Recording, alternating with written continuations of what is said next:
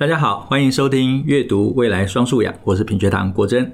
今天呢，我们请了一位非常特别的来宾哦，他是台湾最大电子书服务平台读墨的创办人庞文珍庞执行长。那二零一二年读墨诞生，它主要的商品就是电子书。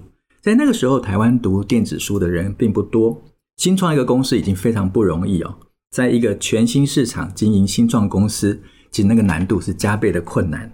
但十年来，Readmoo 读墨电子书在庞文珍执行长的推动底下呢，经历了峰回路转，走出一条柳暗花明的阅读新路径。今天呢，我们就请执行长来跟我们聊聊这十年来他的发现，还有在阅读中的探险。文珍好，Hello，国珍老师好，大家好。是，哎，我想请文珍先简单的介绍一下自己。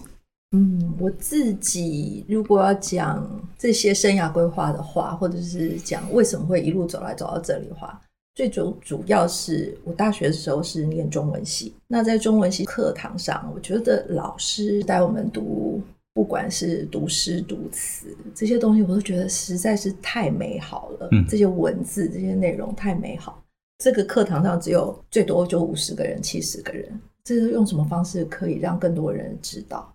所以后来我就想说，我一定要念传播。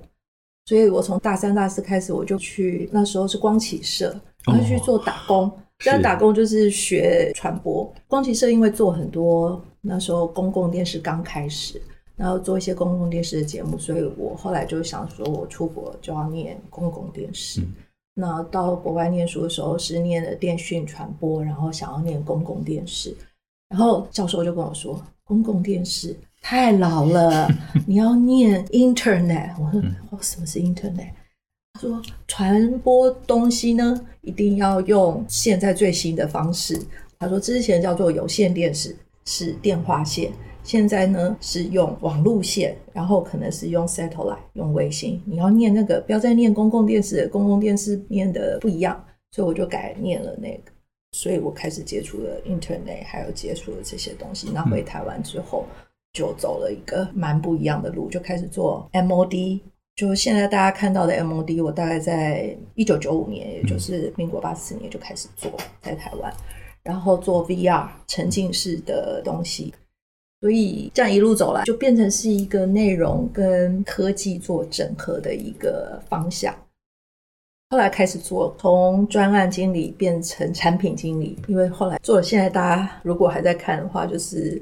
看 VR 的那个 Goggle，我就做 3D 眼镜，然后 3D 眼镜在做做后，来又变成了做 SI，也就是系统整合的专案经理，然后我去做知识管理的这些专案，然后最后做了一个生命的转折，我到了爱惜之音广播电台去做业务总监，做特助，然后后来又到了数位时代做杂志。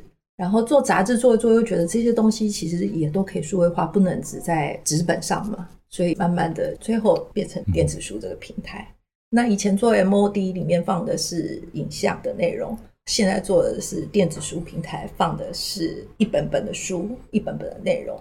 但是以前在一九九五年的时候，并没有云端，那些内容它是放在一台一台的大型的 server 里头。嗯然后利用有快速的，也许是光纤，也许是有线通轴电缆传出来。那现在通通放在云端，用的是各式各样不同的东西传出来。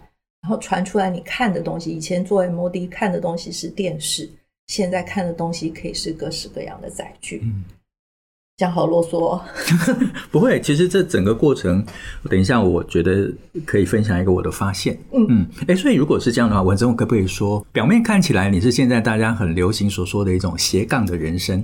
从之前你学的是中文，然后进入到后来，不管是在这个呃工程上面，在系统上面做整合，从过去的专案进入到这个服务内容的规划跟设计哦。嗯那其实简单的来讲，它就是一个内容加科技。是，而内容是过去你在学习上面从这些文字或者是文学作品中所拥有的这些感动跟美好。是，但是如何分享出去呢？那科技是能够传播最快的手段。是，是过去的科技是同轴传输，你刚才所说的放在 server 上面，在一九九五年。但现在呢，因为有了 WiFi，所以有了五 G，所以它在传播的速度上面更快。是，实际上在这个过程里面，阅读也产生了一种在形式上面的改变，对不对？对。所以后来就成为了读墨当做你创业的工作。那这个过程看起来非常百转千回哦。那你在阅读这么多内容，跟你自己在反思创业的过程里面，有没有哪一句话其实是给你很大的激励，或者是给你带来启发的？嗯其实我以前就一直觉得做事情就好像在读那个武侠小说的练功，就是以现在人来说的话，他们可能是练 game 嘛，破关。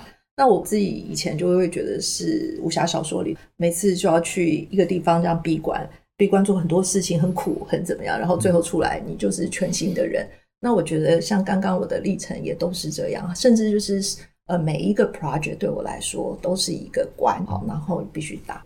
以前我会说，因为你这些努力，你就是船到桥头自然直。但我现在我自己都觉得，不管今天是在怎么样的一困难，都是柳暗花明又一村，真的都是柳暗花明又一村。然后你只要跟着你的心走就对了。也可以看我从大学时代，我心里想的就是把这些东西分享出去。那不管你用什么方法，都是这件事情。然后到现在。跟着你的心走，还有总是相信，只要你努力，柳暗花明又一村。是，的确，刚才听文珍讲自己过去这十年甚至更长，在读墨之前的工作经验跟生命中的某些重要的转折，我的感受也是一样。我们常常在学校里跟同学讲说啊，你要学一个专业啊，以后就是靠这个专业啊，成为一个什么专才。可是越来越不觉得说专才会是现在这个社会上面最有价值的人。而是一个我愿意把我心里面所要达到的那个目标，然后透过不同方式，甚至在身份定位上面角色不同，不管是个人多方面的尝试，或者有能力能够整合进来，它能够为自己，或者是为整个外在的社会也好，或者对企业带来最大的价值。所以，真的那个跟着心走的力量是大的。但是这边就回到我们在您创读墨的这个过程里面，读墨当时在二零一二年成立的时候只有十本书啊，哦，对。但是现在已经有十八万册的书，哦，而且更多了吧？二十一万，二十一万，现在已经到二十一万。而且我所看到的资料，当时在您接受采访的时候，是跟五千多个出版单位合作，现在七千多，七千多个。所以在这个电子书的全新领域里面，你是怎么找到属于读墨的读者？因为你必须找到这些读者，这些读者才会透过他们的阅读，让读墨能够成长，同时也让阅读能够传递跟扩散下去。你是怎么找到这群读者？我觉得读墨，呃，因为读墨刚成立的时候，我们心里就在想说，读者到底是谁？而且这一个品牌很难让人家理解。如果讲到书，以台湾来讲，你一定心里想到的不是诚品就是博客来。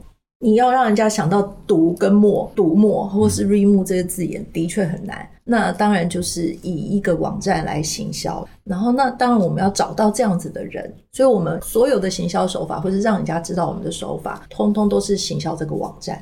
那行销这个网站，点开这个像邮票一样的书封，就可以开始阅读。所以你也不需要任何载具，你只要有电脑，点开一个一个的书封就可以阅读。所以我们当初就是从这样子开始做。嗯，那所以你必须要找到的可能就是熟悉网络的人，熟悉三 C 的人，会用 Chrome，然后会觉得说这些东西都是理所当然的。这些人首先是我们的读者。然后我们又发现说，因为您刚刚说十本书嘛，嗯，那有哪些书让我们可以做更多的？那就是经典的、厚重的、已经过了版权的书。嗯，那这些东西开始吸引读者，因为这些厚重的书可能你家里摆起来也麻烦。然后慢慢的有人来找我们，就从经典的小说，然后慢慢的开始变成商管书。商管书因为有时候是概念性的东西，你必须赶快知道。然后是厚的书。我觉得前五年大概都是以经典的阅读小说的读者为主，然后后来开始是新趋势商管的人为主，然后后来现在，尤其是这三年 COVID 以后，那大家读的东西可能是偏轻松的，再加上我们后来开始有比较大型的阅读器之后，我们也发现我们的读者会用大的平板的阅读器读漫画。现在知识型的漫画很多，嗯、那知识型的漫画字很多，可是，在那个小小的纸本上，可能看起来会吃力。比方说，像红酒漫画书啦、调酒漫画书里面很多知识型的东西，嗯、但是用十寸的或是十三点三寸的这个阅读器来读漫画就很轻松。所以我们的读者开始发现是读漫画的也很多，为了漫画这样成套成套的买的经典漫画的也有。然后再来就是发现这一两年疗愈型的内容也开始有了，嗯、还有心灵的沟通的学习的。其实我们家的读者，我们自己开玩笑说，只要上面那个书名有“学习”两个字、“大脑”两个字、“睡觉”两个字，都一定会红，都一定会买，都会在前面。我觉得很有趣，刚才所看到的，先从经典。那我想，经典触及的就是过度有阅读习惯，或者是重视阅读学习。那个学习不一定是学科的学习，而是在经典中能够有所学习、有所体悟的一群读者。嗯，那进入到另外一个，其实，在排行榜上面，我们常常看到，而且在销售量上面也是很大的，就商管，它非常功能性、目的性的阅读。嗯，那在接下来就变成轻松，轻松的话是大众的。但漫画其实也是另外一个极广大年轻市场的，嗯，那接下来就进入到刚好这个时代氛围，大家都需要，不仅是身体要疗愈，心理也需要疗愈，所以进入疗愈，所以这样子的一个逐步转换的过程里面，或逐步拓展的过程里面，大概花了多少时间？十年，就十年，就是这十年的时间，就这十年哦，OK。所以前三年大概经典，然后到了二零一七年，我觉得前五年。就是经典完了，文学、商管，嗯、然后就是一路这样，大概两三年，我们自己推这些东西，我们也是有意识的想要扩展我们的读者嘛，嗯、所以两三年、两三年，我们的重心就会不同。我觉得旧读者不会离我们远去，因为他就看我们不断的认真的在推阅读，还有这些东西，然后他就会继续留下来。而且读墨在这个电子阅读上面，其实解决了一个读者真实的生活上的问题，就是对于大部头的书要怎么收、怎么放、怎么摆，或者是如何携带，嗯嗯其实这是个麻烦的事情。所以在电子书的阅读体验里面，它并不需要拥有这些大部头的书，它只要一个阅读载具，就是电子阅读器，它就能够拥有这些书。嗯，其实，在我们真正推阅读器之前，就是二零一七年我们才推阅读器嘛。这前五年，这是个重要的一步哦，是重要的一步。但是在那之前，我们也是受到很多读者的鼓励嘛。嗯，好，因为我们每年都有阅读报告，然后我们也会问读者说，如果你想推荐别人使用读墨，你会说些什么？嗯，这些然后读者就会跟我们回馈。有女性读者会说非常开心，嗯、因为她的老公都不知道她买多少的小说。好，那也有男性读者就说：“哦，简直是太开心了！我买漫画没有人再管我了，三四百本漫画就在我的手机里头，随时就可以打开来看。那如果你们可以出阅读器的话，让我眼睛看得更舒服。所以其实。”我们自己在推的时候，就像我刚刚开始讲，读墨来说，我们是用一个网站在推嘛，嗯、所以其实呃，那就是有网站在打开 browser 就可以读了。那后来开始有 app 就推 app，这我们都没有一定要做阅读器，因为对、嗯、对我们来说，一个这样子的新创公司，呃，依赖的是云端，依赖的是网站。我们并没有觉得一定要靠一个载具，然后我们又怕靠一个载具对我们来说压力会太大，是因为它的成本成本是高，成本很高，然后研发成本，嗯、不管是研发成本还是。呃，我们做它的成本，好，还有你订它之后放在家里的这些所有的成本都很高，所以我们那时候不敢贸然的走这一里路。嗯，一直到我们的读者够多了，读者跟我们的回馈也觉得，为什么台湾没有自己的阅读器呢？嗯，我们才做了一个募资，嗯，然后这个募资没想到非常受欢迎，非常成功，非常成功，对。我我刚才会多问一点这部分的细节哈，其实因为我们在呃线上有很多老师跟家长在听，那我想从读墨的经验会看到说，读墨他在书籍上面能够培养出这么多读者，其实是从读者的需求跟从读者的立场来思考，我今天在书籍上面的推荐跟阅读。那实际上很多老师在学校里面都说啊，孩子现在不阅读。但其实孩子或许只是不喜欢读我们要他读的东西。所以倒过来，如果今天我们在班级上面要带动同学的阅读，或许我们要先从另外一个反向来看，学生想读什么，他喜欢读什么，嗯，而我们从他的需求里面开始逐步的去推阅读的内容。那这个过程里面不仅引发他的动机，同时也可以带动讨论，甚至能够有其他更有深度阅读活动的推展。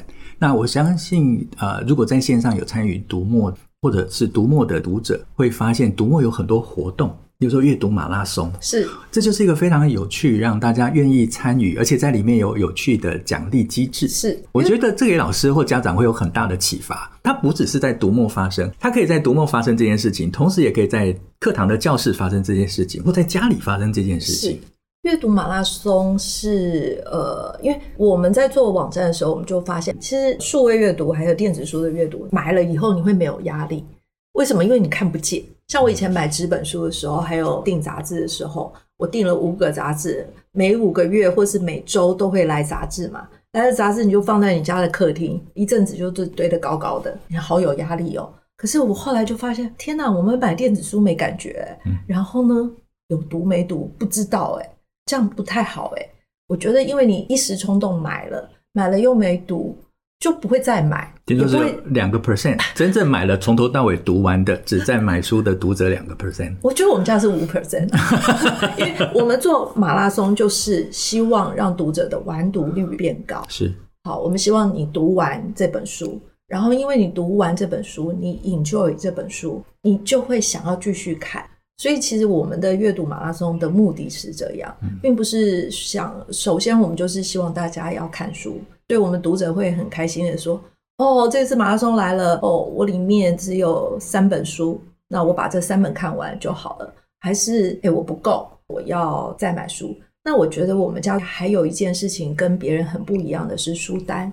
其实我们现在有两个马拉松正在进行，一个是华文小说的马拉松，还剩四天。好，那最高就是阅读两千分钟。我大概看第四本书了。第四本书如果再把它看完的话，我今天就可以完赛，也就是两千分钟读完了。另外一个马拉松就是亲子教养马拉松。如果大家真的对这件事情有兴趣的话，可以上我们网站上看亲子教养马拉松。我非常佩服我们家的 PM，就是做这个马拉松的专案经理，哈，他们挑书挑得非常辛苦。然后他每一个的书单，他们都取了一个名字，比方说点燃学习热情、解锁未来能力、成长的路上一起学习，然后小小公民入门课，然后还有成就孩子的素养、津津乐道的教养观，然后如果再打大一点的，就为青春世代引路，然后还有共读书单。共读书单的话，就是爸爸跟妈妈一起读，那都是小说类的东西。嗯。然后还有教育永不放弃希望，那另外还有一个书单叫做心累父母的自救书，那里面就是一些如何疗愈啊，如何这个，如果你点这个教育永不放弃的话，你就里面还有子分类，比方说有陪孩子好好长大，然后老师现身说法有哪些，那每一个就不太一样。我觉得这个心累父母自救书，我也是想要说的，就是因为我们在推出这个亲子教育马拉松，每一年大概都是这个时间点，因为这个时间点是有儿童节嘛，有妇女节、妇幼节等等的。好，但难道只有有小孩的父母参加吗？其实像我们这一辈的人，我们也有我们的亲子问题啊，我们还有爸爸妈妈，所以这下面你看这边有爱孩子也爱自己，那里面就说做个人比较重要。啊，妈妈并不需要完美。然后，呃，下面的话就很多母女世界啊，父子世界啊，非常多，非常多。非常多，所以有梳理亲子的爱与纠结的书，我们也归类在里面。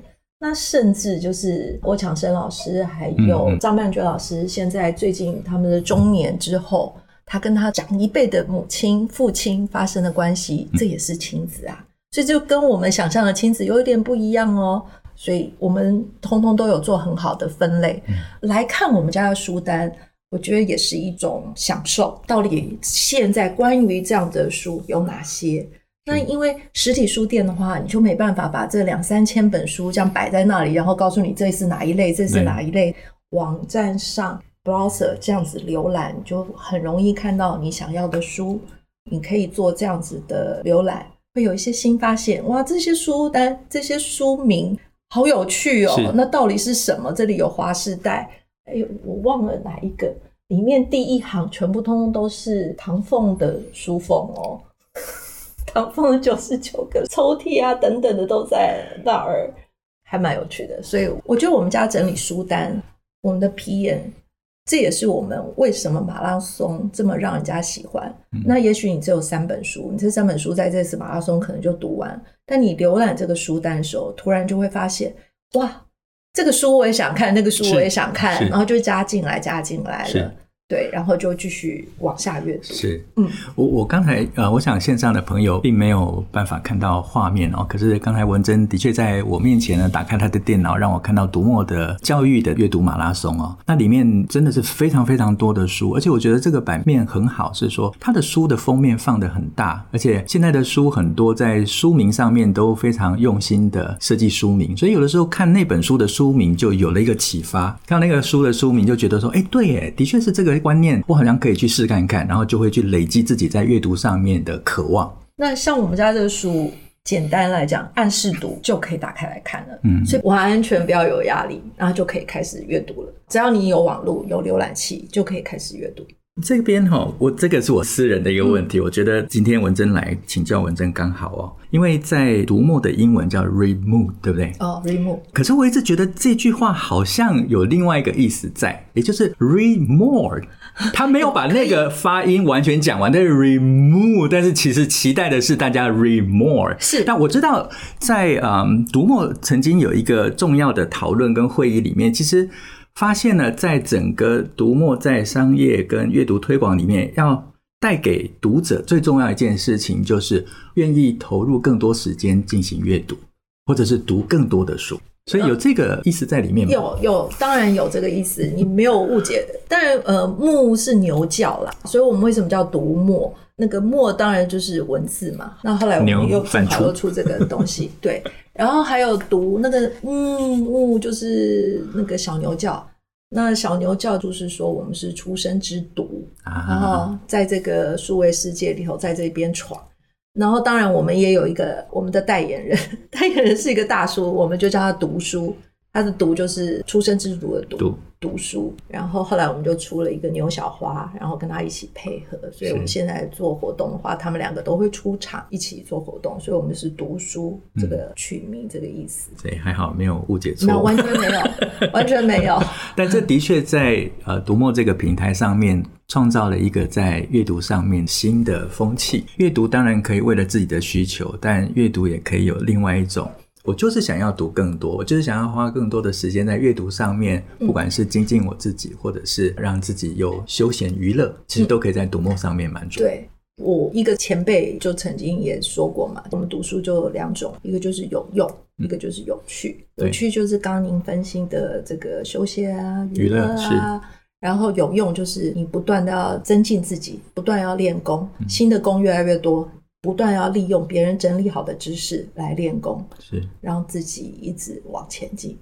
那后面还有另外一个问题，也是关于在读墨上面。嗯、刚才您谈到的是伯克莱，谈到的是啊、呃，像现在的 Momo 啊，它也是大量的书籍，其实相对的价格它还更便宜，而且今天就是你今天订了，明天就有了，甚至你早上订了，下午就送到了。嗯，那同样的，他们是通路。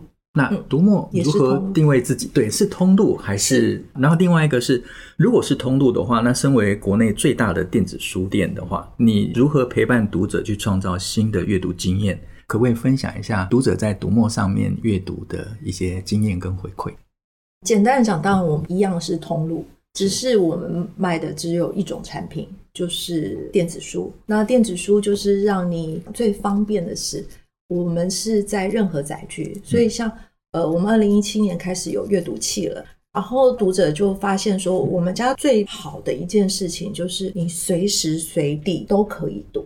所以如果你今天是在捷运上的话，你拿你的手机出来，你就从你上次阅读的地方，因为你的阅读记录可能都会上传到云端，只要你愿意，然后打开来就告诉你，因为你上次阅读到了哪里，你从这里开始吗？你就从这里开始，你就可以读个两下。读了两下你就关掉，或是做一个 boom 数位的书签，做了一个 boom 之后就关起来，然后回到家里再打开你的这个阅读器，又可以继续阅读。然后同样的，你的划线注记也都可以同步。所以我们的读者很喜欢用我们的原因，是因为我们在任何载具上都可以使用，然后它的内容也可以同步。那读者还，我们常常跟我们的读者分享，还有读者常跟我们玩的一个游戏，在我们的粉丝页里头，应该是我们的私团哈，就是我们的 mooInk 的团里头，很多读者自己会发起游戏，怎么样的游戏？其实是用你的划线注记来对话。然后我们每一周都有读者自发性的，比方说他上个礼拜是钥匙圈，那他的意思就是你拿出你的钥匙圈，然后找到你书里头有提到钥匙圈的，你把它画起来，你拍你的阅读器，或是把那一段句子分享出来，再加上那个钥匙圈来讲这些事情。那他们玩过非常多，不管这是各式各样的东西，所以不管是你家的书柜、你的书、你的米、你喝的茶。都跟书的内容有关，都可以串在一起，都可以分享。以前我们阅读是很私密的，只能自己看，自己心领神会。你想要分享有一点点难，你也不知道世界上任何地方有谁跟你有一样的看法。但是现在这个数位时代，有了电子书之后，你这一段话画起来分享之后，大家就看到啊。前阵子像晶片战争，有人就分享，分享了一段，分享一段，然后很多人就说啊，这一段我也有画起来，这一段我我也觉得很有趣。你也很容易找到你志同道合的朋友。我们以前读书还非得成立一个读书会，可是有了电子书之后，这样子的事情真的是还跨域。我们现在很流行什么跨境，Internet 就是跨境啊，那个 Inter 就是互相嘛。所以美国的读者、德国的读者，我觉得我们家你可以看得很清楚哦。大家在讨论的时候，台湾的读者讨论完毕之后。开始是欧洲的读者加进来讨论，欧洲的读者加进来讨论之后，开始换美国的读者，然后回来澳洲，又变成台湾，就会可以看到那个绕着时区跑，回应这本书，这非常有趣。所以你不需要再做一个实体的，因为靠着网络，靠着这个 Internet，你就把爱这本书的人圈在一起了。那我觉得这是读墨做这件事情很重要的地方。那通路不是只有卖书。通路卖书之外，是要把读者结合在一起，所以我们很注重的是书单，我们很注重的是读者的分享。所以，当你写好，我们家很受欢迎的另外一个功能，就是你如果觉得这本书很好，写了一点你的心得，然后你就推书，推书你自己有一个专属推书的连接。那如果别人因为喜欢你推的书的内容，从这个连接进去买书的时候，呃，其实你可以得到三 percent 的回馈。所以我们很多读者也蛮喜欢推书的，其实三 percent 也不多啦，但是至少你自己会很 enjoy，因为我们就看到很多读者会说啊，有人用我的链接买书了，表示我写的书评有人在看，而且因为我的书评让这个人感动了，还买书了，他们会很开心，所以会觉得我们做的事情是有去有回，把读者紧密的连接在一起的通路。我我刚才听文珍在讲这段，我很开心，因为我对读墨的观察哈，我分享给文珍，也请你指教一下哈。我觉得读墨非常独有，嗯啊，这个读的确是一个非常独特哦。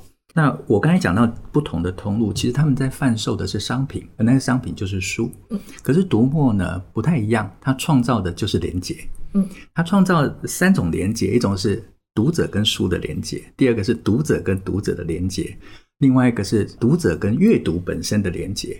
那我觉得整个数位阅读过去，大家一直聚焦在技术面啊，聚焦在载具上面的变革。但其实，在整个数位阅读里面，最关联的，我认为最重要的东西就是数位才能够去创造连接。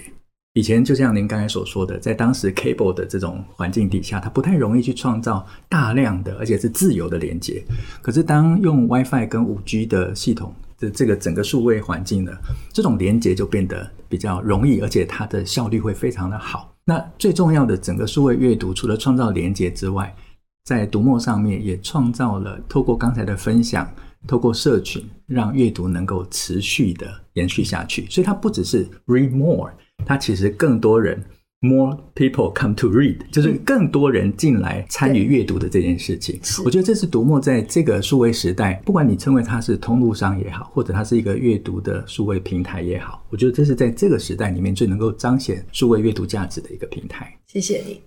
但我还可以多加一个哦。当然，请。阅读就是读者跟作者的一个连接。啊，是是是是。因为我们后面有那个划线注记，那个划线如果你愿意分享的话，就会分享。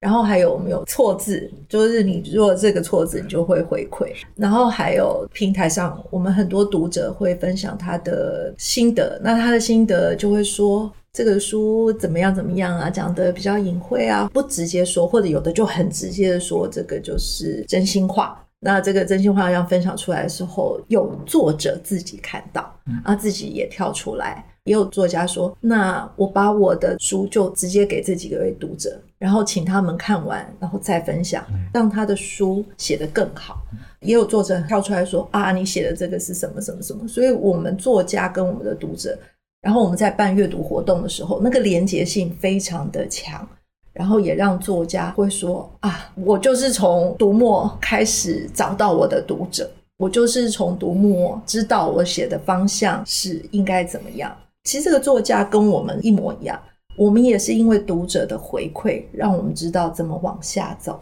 那个作家也是因为读者的回馈，让这个作家知道，其实每个作家写出来的东西都是想要有越多人看到，影响别人。那他也想知道别人怎么看，怎么理解这些事情。那甚至不管是作家，甚至连译者，因为我们很多书，台湾很多书是翻译的书。嗯译者也在我们的平台里头去做分享，所以就是从创作端，作家、译者到编辑，到我们作为一个通路，鼓励大家，还有与大家一起阅读，到读者，我觉得这个是一个很重要，就您刚说的连接。那这个连接，它就成为一种文化圈。我们在讲说数位好像让文化变得稀薄了，但没有，其实数位在我们刚才的讨论里面会看到，它可能是更增强文化之间的影响力。是。所以我每次都很怕人家说啊，什么台湾人不爱读书。我说在 Readmoo 上，在读墨上，我们从来没有这个感觉。我们只觉得读越来越多，读越来越久。是，嗯，太棒了。哇，今天很快耶，时间上面又到了，我们跟各位朋友说抱歉，时间上面的限制啊，我们今天到这边。那我今天非常谢谢文珍执行长啊，跟我们分享。但我觉得还有很多问题想要请教您哦，嗯，所以我们会尽快的安排下一次再跟文珍执行长再做一次访谈。那线上的各位朋友，非常谢谢您今天的聆听哦。那如果各位听众喜欢我们今天的内容呢，欢迎订阅、留言、分享。那我们就下次再聊喽，拜拜，拜拜。